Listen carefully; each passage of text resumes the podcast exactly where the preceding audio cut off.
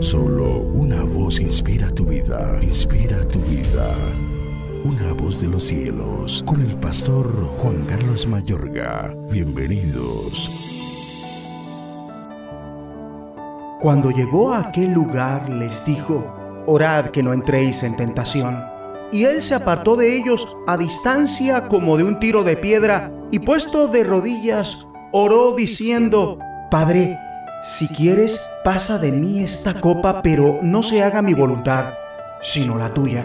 Y se le apareció un ángel del cielo para fortalecerle. Y estando en agonía oraba más intensamente y era su sudor como grandes gotas de sangre que caían sobre la tierra. Lucas 22, 40 al 44. Amable oyente, ¿alguna vez te has visto en una circunstancia en la que sabes qué es lo acertado que debes hacer, pero también eres consciente de que hacerlo es algo muy complicado y costoso? ¿Sientes a veces la tentación de tomar el camino más fácil?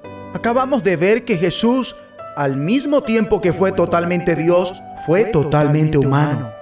Lo primero, tuvo que dar la cara al terrible sufrimiento de la cruz, puesto de rodillas oró. Padre, si quieres, pasa de mí esta copa, pero no se haga mi voluntad, sino la tuya. La condición humana de Jesús se hace evidente en su angustia y su sudor, que era como grandes gotas de sangre que caían hasta la tierra. Y pese a todos los problemas, prefirió la voluntad de Dios por encima de la suya y se le apareció un ángel del cielo para fortalecerle. Mi amigo y amiga, algo es claro y es que jamás tendrás que afrontar un reto mayor del que Jesús afrontó. Pero habrá situaciones de tu vida en las que Dios te pedirá escoger su voluntad por encima de lo que tú quieras hacer. Y es que en esta vida o haces lo que te provoca o lo que Dios quiere. No hay más. Ahora, en el momento de elegir hacer lo que Dios quiere, sin importar qué tan grande o pequeño sea, siempre, óyelo bien, siempre Pídele a Dios su fuerza para elegir su voluntad sobre la tuya propia, como Jesús lo hizo. Para no ser, por ejemplo, como Judas, quien prefirió seguir su propio camino. Traicionó con un beso a aquel que le había amado. Observamos la diferencia entre Judas y Jesús.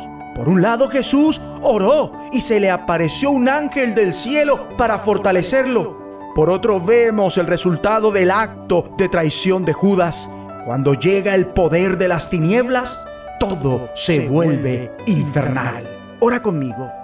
Padre, satúrame hoy con tu Santo Espíritu y ayúdame a decir como Jesús, no se haga mi voluntad sino la tuya. En el nombre de Jesucristo, que no hizo nada por su propia cuenta. Amén. De los cielos Escúchanos, será de bendición para tu vida. bendición para tu vida.